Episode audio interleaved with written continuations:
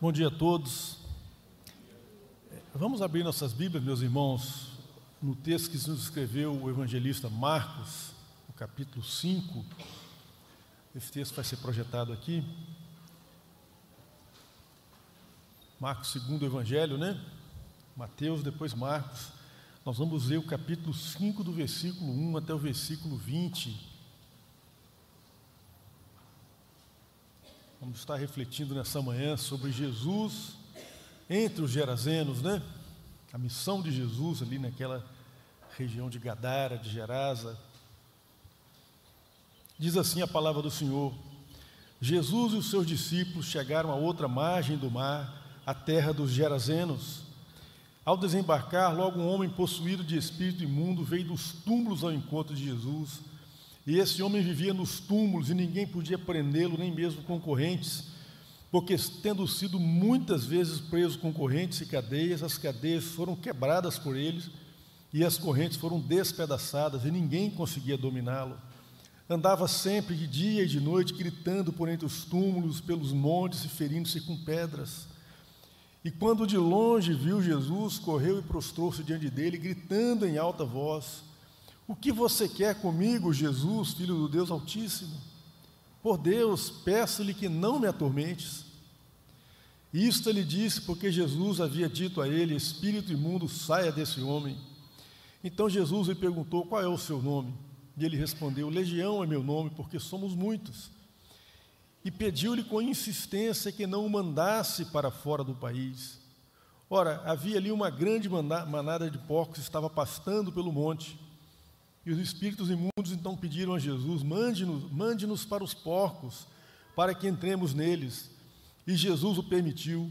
Então, saindo os espíritos imundos, entraram nos porcos, e a manada, que era de cerca de dois mil, precipitou-se de espinhadeiro abaixo, para dentro do mar, onde, onde se afogaram.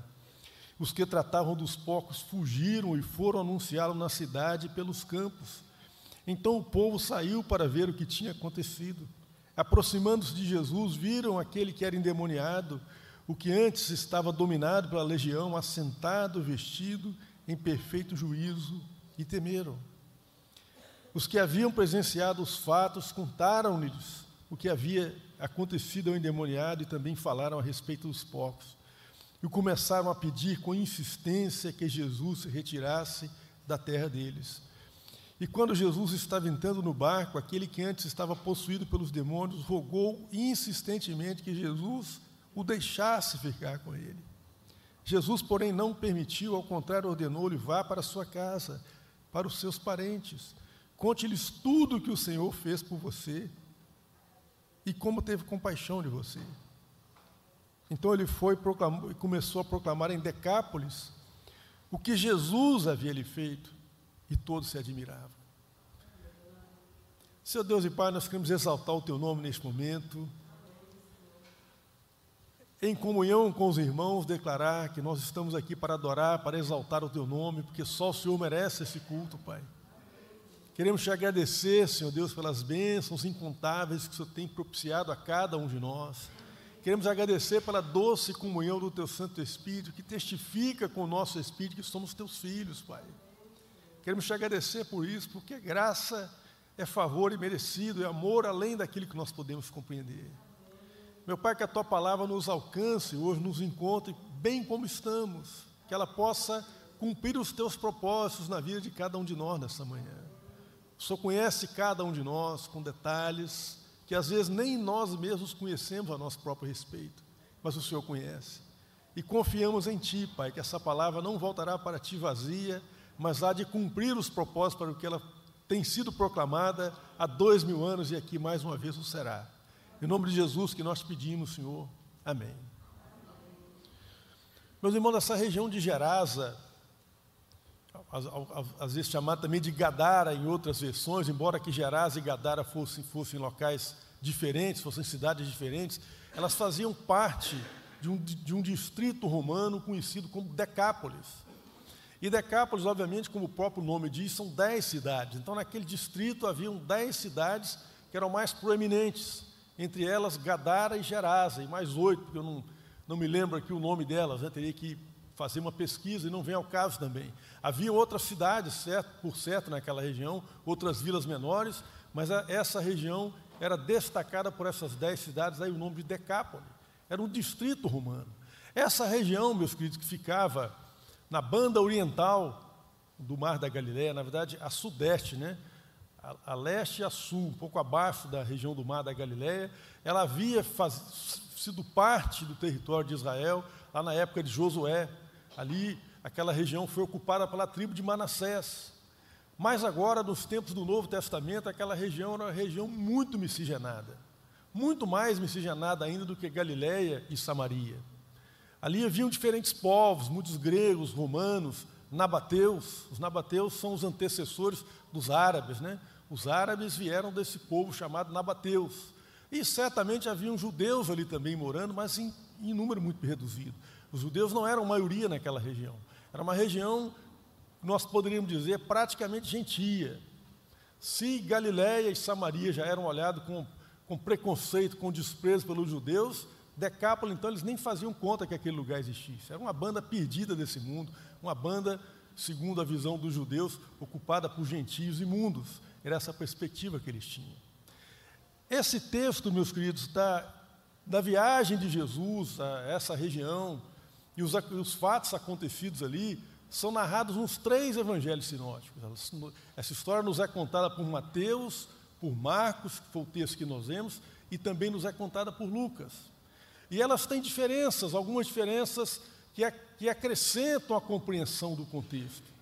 Existe, no entanto, uma diferença importante, que talvez até se você já leu esse texto com mais cuidado, você já se deparou com isso, porque no texto de Mateus, ele nos fala que haviam dois homens possessos naquela região. O texto de Marcos e de Lucas nos fala de um único homem. E muitas vezes esse tipo de, de discrepância que aparece no texto pode causar algum incômodo a quem está lendo. Pode até ser usado por aqueles que desacreditam a palavra de Deus para dizer, está vendo? Olha aqui, ó, olha a contradição. Eram dois homens ou era apenas um?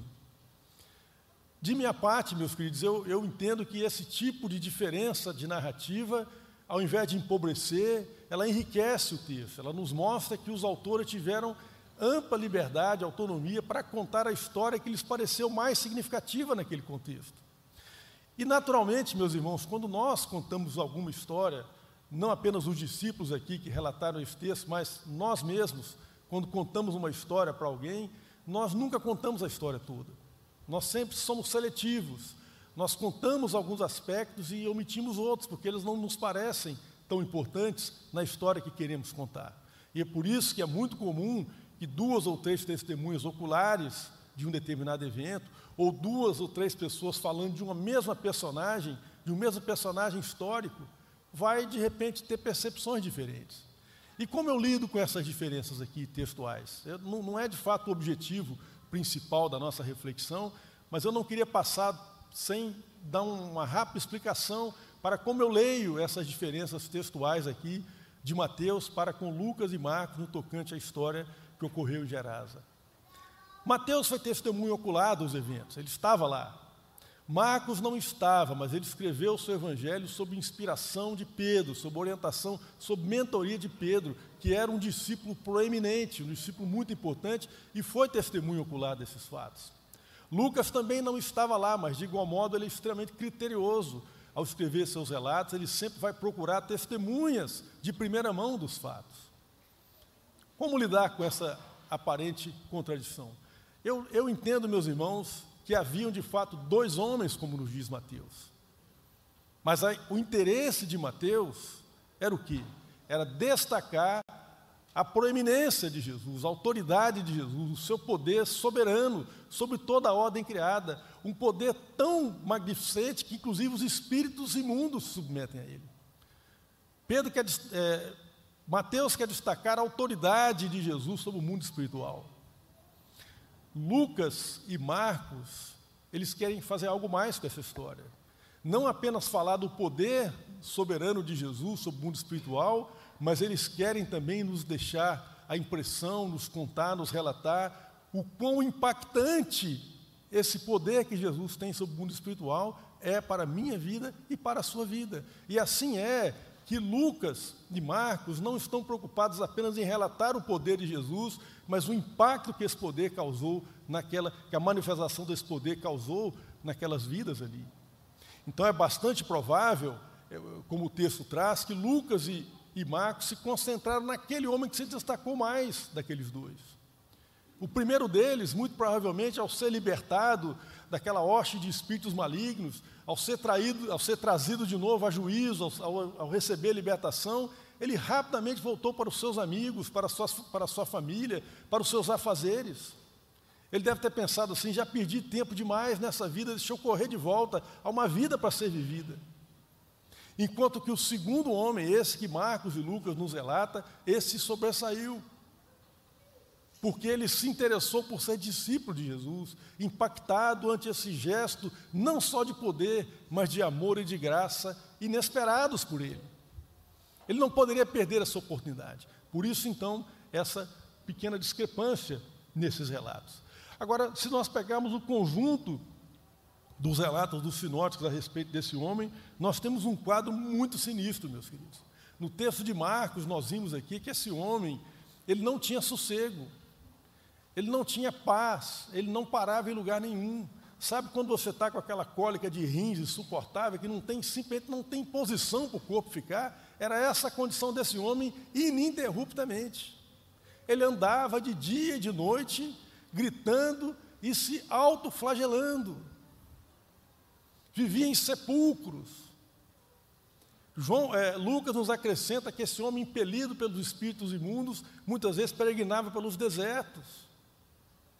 Ambos nos dizem que ele tinha uma força física sobrenatural.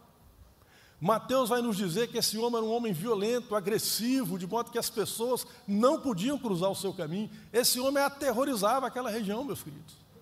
O problema que ele vivia extravasava seus, a sua vida pessoal e, e recaía sobre terceiros, porque ele aterrorizava aquela região. E não havia muito que o poder público pudesse fazer, porque eles prendiam esse homem com cadeias e ele arrebentava tudo. O fato, meus queridos, desse homem se autoflagelar, e como Lucas nos acrescenta, que ele andava nu, não sei se andava nu permanentemente, mas parcamente vestido, às vezes totalmente nu, isso, isso nos diz, no, no, nos permite conjecturar que essa pessoa deveria ter um profundo sentimento de culpa, um desejo de autopunição, de punir-se a si mesmo. Havia também uma, uma relação de estranhamento com o seu próprio corpo. O fato dele andar desnudo, dele maltratar o seu próprio corpo, significa que ele havia um desajuste, havia uma, uma inadequação, uma, uma identidade mal construída de si para consigo mesmo. É um diagnóstico terrível, meus irmãos, que a Bíblia nos apresenta a respeito desse homem. E a causa, nesse, nesse contexto, ela é eminentemente espiritual. Esse homem, ele vivia sob influência, sob domínio, estava subjugado por espíritos malignos. É um diagnóstico terrível, um diagnóstico extremo. E é óbvio, meus queridos, que esse diagnóstico que a Bíblia nos traz aqui, primeiro, nós não temos como escapar dele, porque é o que a Bíblia está nos dizendo. Os autores sagrados, os homens que escreveram o Novo Testamento, como os irmãos bem sabem, eles sabiam distinguir muito bem linguagem metafórica, linguagem simbólica, parábola de evento real. E quando nós lemos os relatos de Marcos, de Lucas e de Mateus, nós não podemos fugir do fato de que esses homens estão contando uma história que para eles foi algo real, efetivamente acontecido. Um fato que se deu naquela região ali. Então não há como escapar dessa diagnose, por mais radical e por mais difícil que ela seja. E, obviamente, meus queridos, ninguém pode ousar declarar um diagnóstico desse sobre a vida de terceiros, a parte de um profundo discernimento espiritual da parte de Deus e debaixo de muita oração. E essa diagnose que a Bíblia nos apresenta a respeito da condição desse homem também não abre diálogo com o que a ciência poderia nos dizer, com o que a medicina moderna poderia nos dizer. Porque é óbvio que o estado de ansiedade, de inquietação, de autoflagelação, ele poderia ser diagnosticado pela ciência moderna, pela medicina. E ele poderia ser prescrito alguma medicação até que atenuasse esse, esse quadro sintomático absurdo. Porém, o problema, o cerne, o âmago dessa questão não pode ser resolvido pela ciência humana, não pode ser resolvido pela medicina, não pode ser resolvido pelo poder público. Eu não estou dizendo isso aqui, meus queridos, para criar uma, uma contradição com a ciência moderna, com a moderna medicina, com o poder público, não. Nós todos aqui somos beneficiários do avanço da medicina. Todos nós aqui já nos beneficiamos disso várias vezes ao longo da nossa vida, por meio de pequenas cirurgias, de terapias que melhora o conforto da nossa vida. Eu não estou dizendo em contrário. Eu entendo que a medicina, que a ciência moderna, que as, que as instituições do poder público nos abençoam de, de diversas maneiras. Mas aqui nós estamos diante de um quadro que só o Senhor Jesus pode tratar e mais ninguém. Só o poder de Deus pode arrancar um homem de uma prisão como essa e trazê-lo para uma vida de plena liberdade. Nenhum outro poder poderia fazer isso. E vejam, meus queridos, que no tocante ao contexto desse homem, a influência dos espíritos malignos, ela era no sentido de afastá-lo de qualquer vislumbre da existência ou da presença ou da alegria de Deus nessa vida. Esse homem não podia viver em famílias, ele era impulsionado para os sepulcros, para lugares de morte, para lugares sombrios.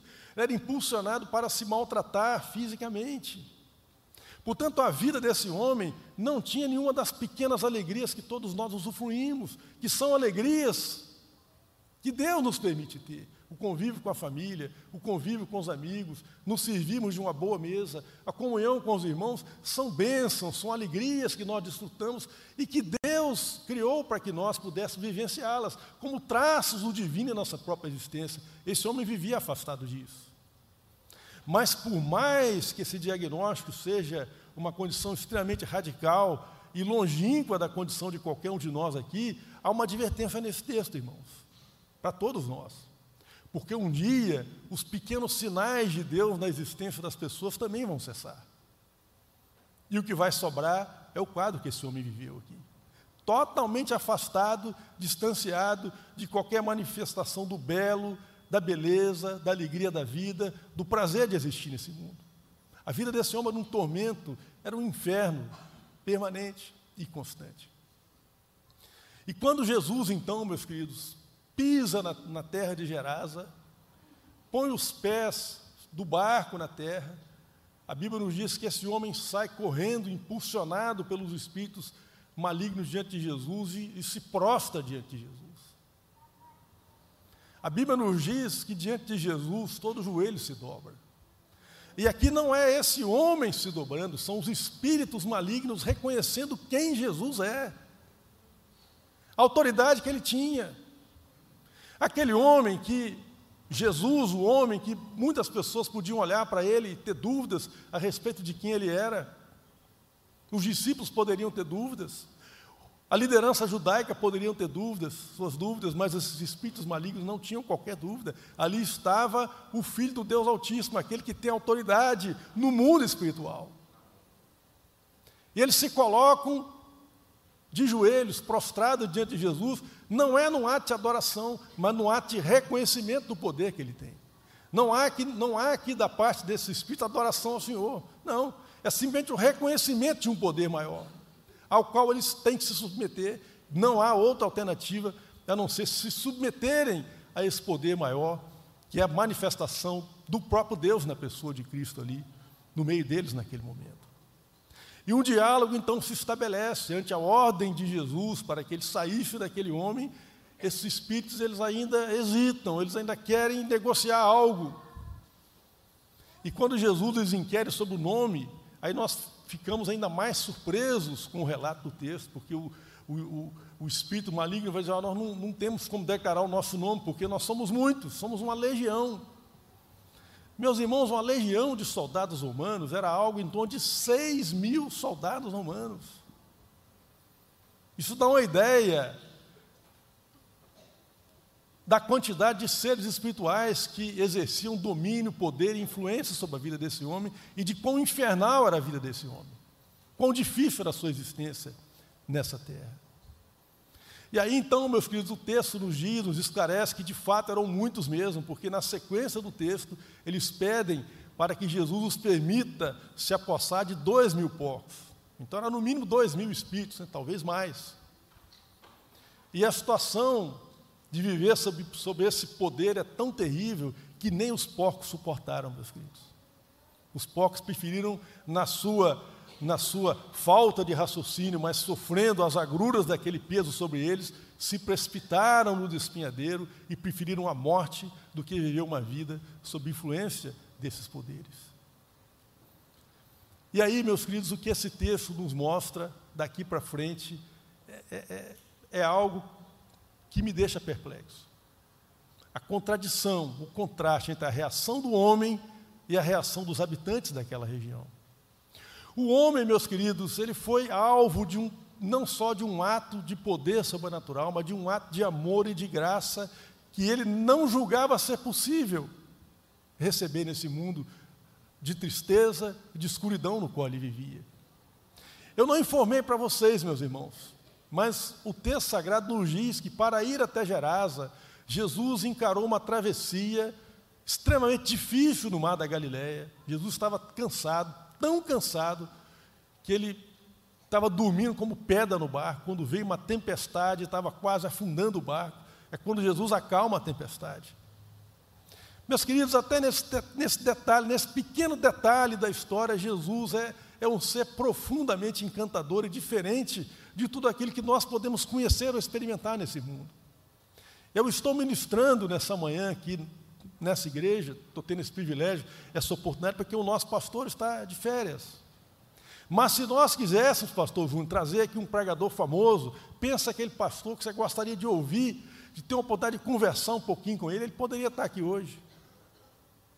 Mas esses caras têm agenda, eles têm muitos compromissos. Não é fácil marcar, não é fácil falar com eles. Mas Jesus, meus queridos, ele abre mão da sua agenda. Ele faz uma viagem perigosa, cansativa, difícil, para se encontrar com um único homem. E esse homem era um homem para o qual o mundo havia virado as costas. Esse homem era um estorvo naquela região, era um perigo, eles queriam distância dele. E, no entanto, Jesus vai ao encontro desse homem. E a única coisa que ele faz em Gerasa é encontrar-se com esse homem.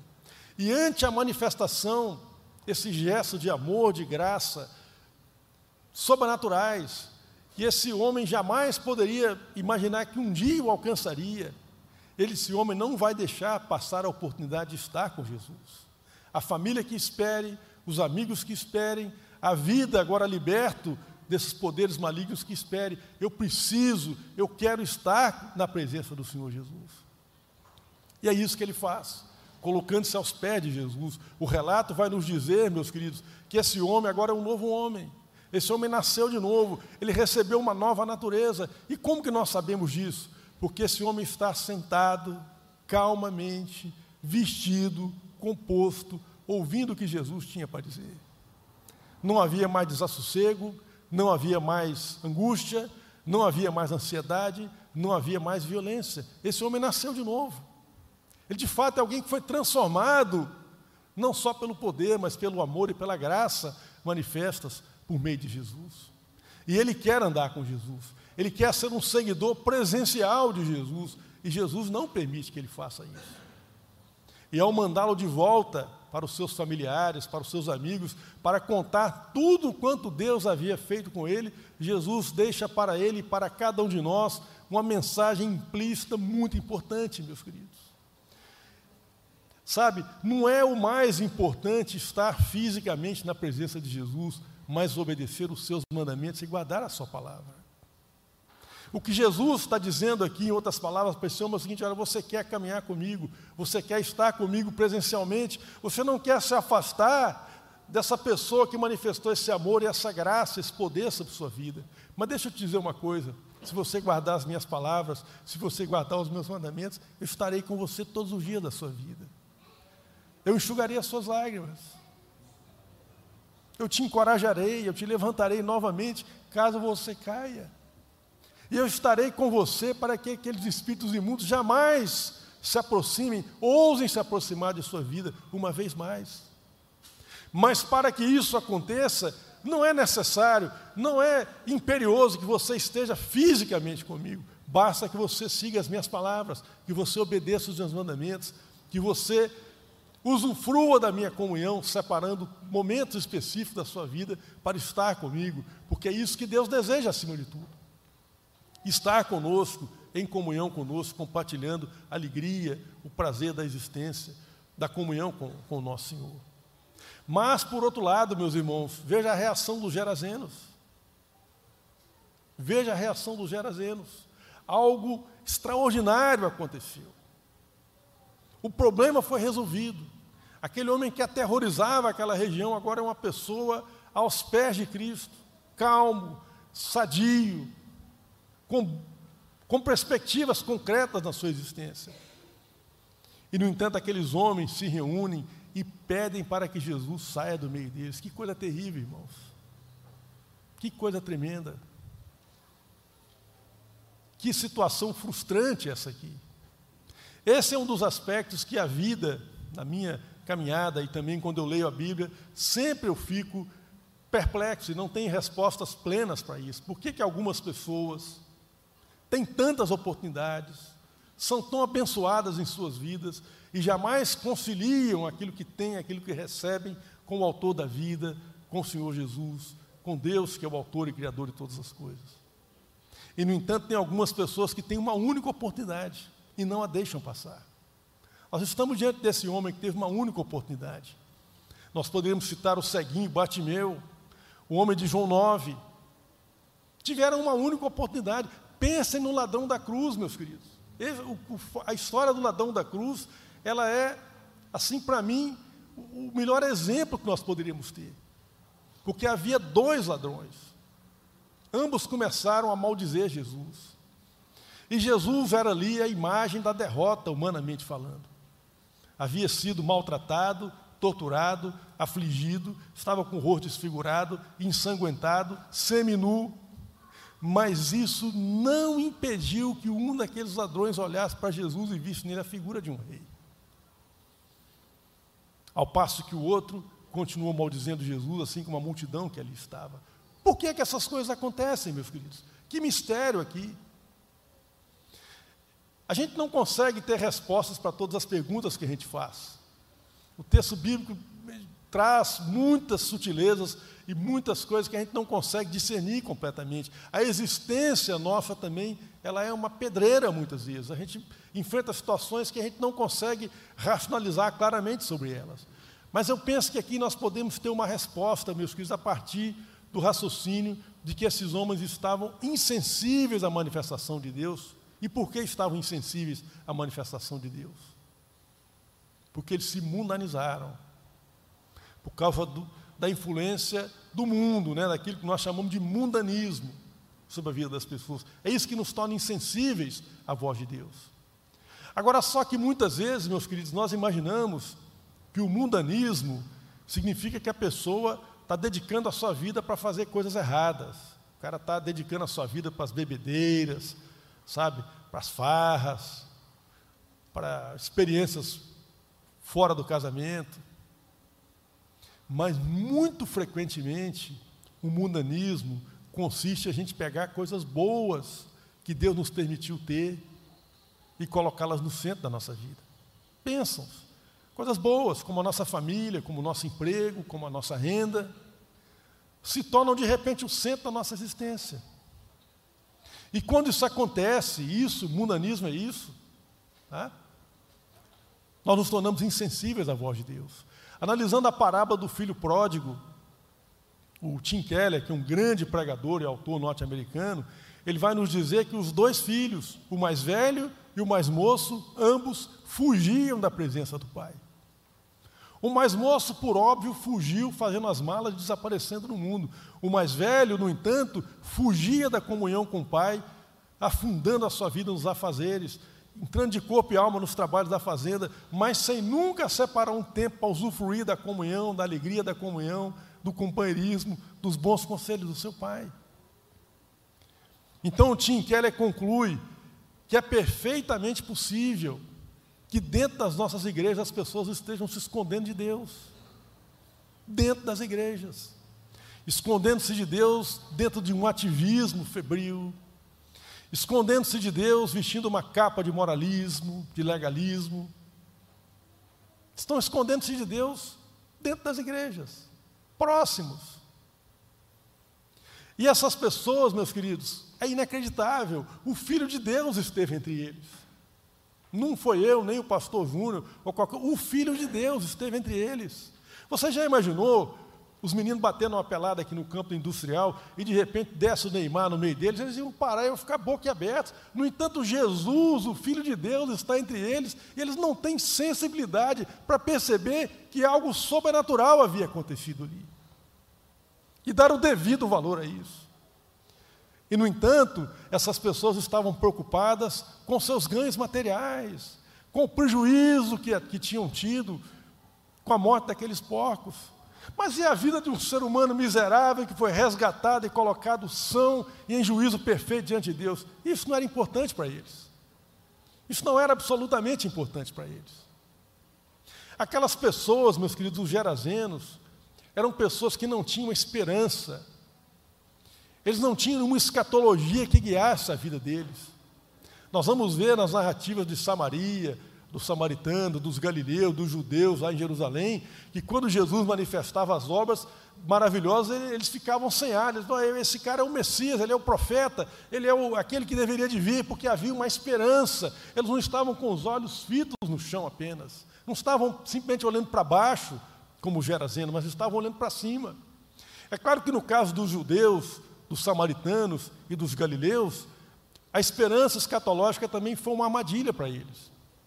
Porque eles tinham uma esperança escatológica, mas eles só aceitavam que essa esperança se cumprisse se fosse nos termos deles.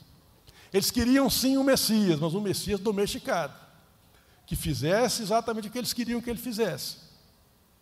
Eles queriam sim a presença de Deus entre eles, mas um Deus que agisse dessa daquela maneira, domesticadinho, que eu, que eu possa explicar. Se me surpreender, eu já não quero. Se fazer algo que não é o que eu estou esperando, eu já não quero saber desse Deus.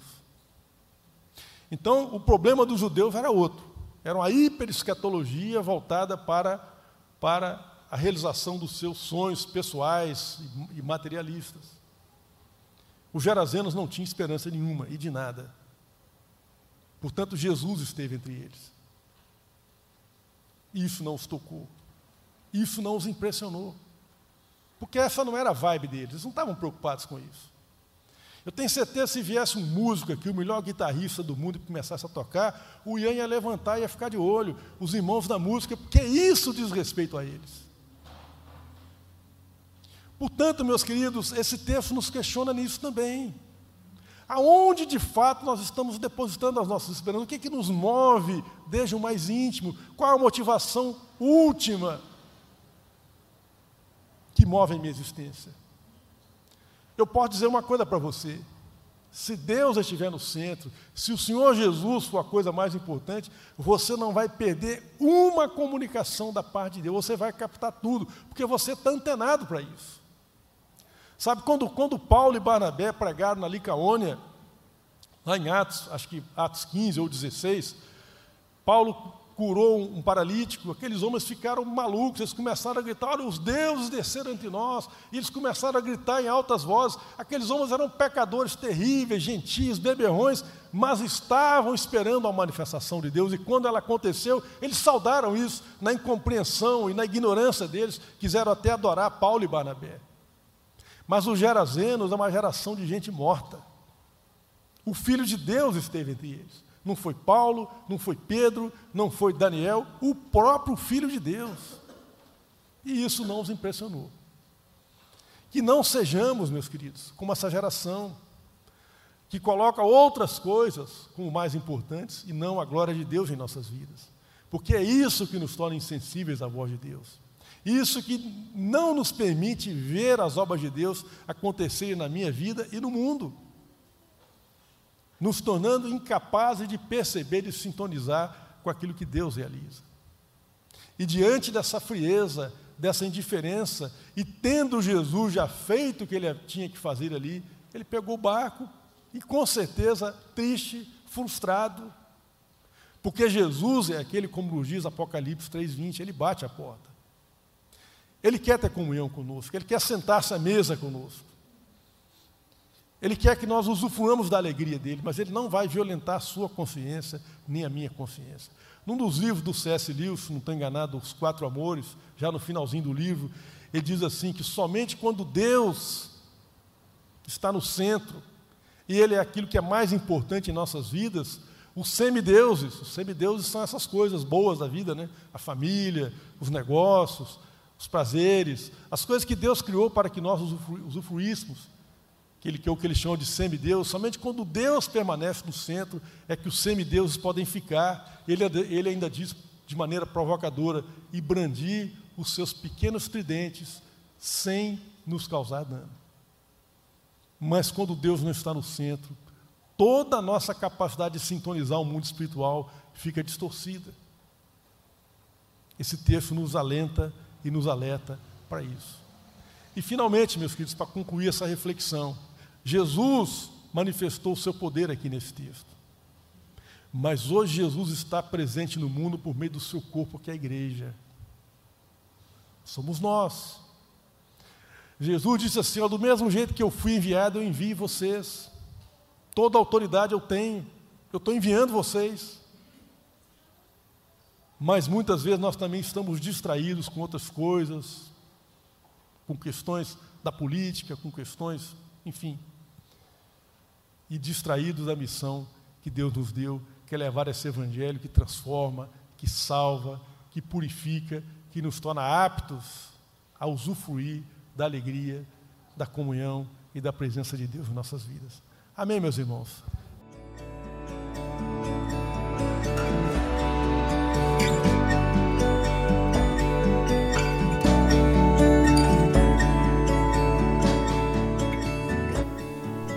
A Igreja Batista do Bom Retiro tem plena convicção de que a palavra de Deus é poder para salvar e transformar vidas. Nosso desejo é que essa mensagem tenha alcançado seu coração. Para saber mais sobre quem somos e em quem acreditamos, acesse ibbrpatinga.com.br.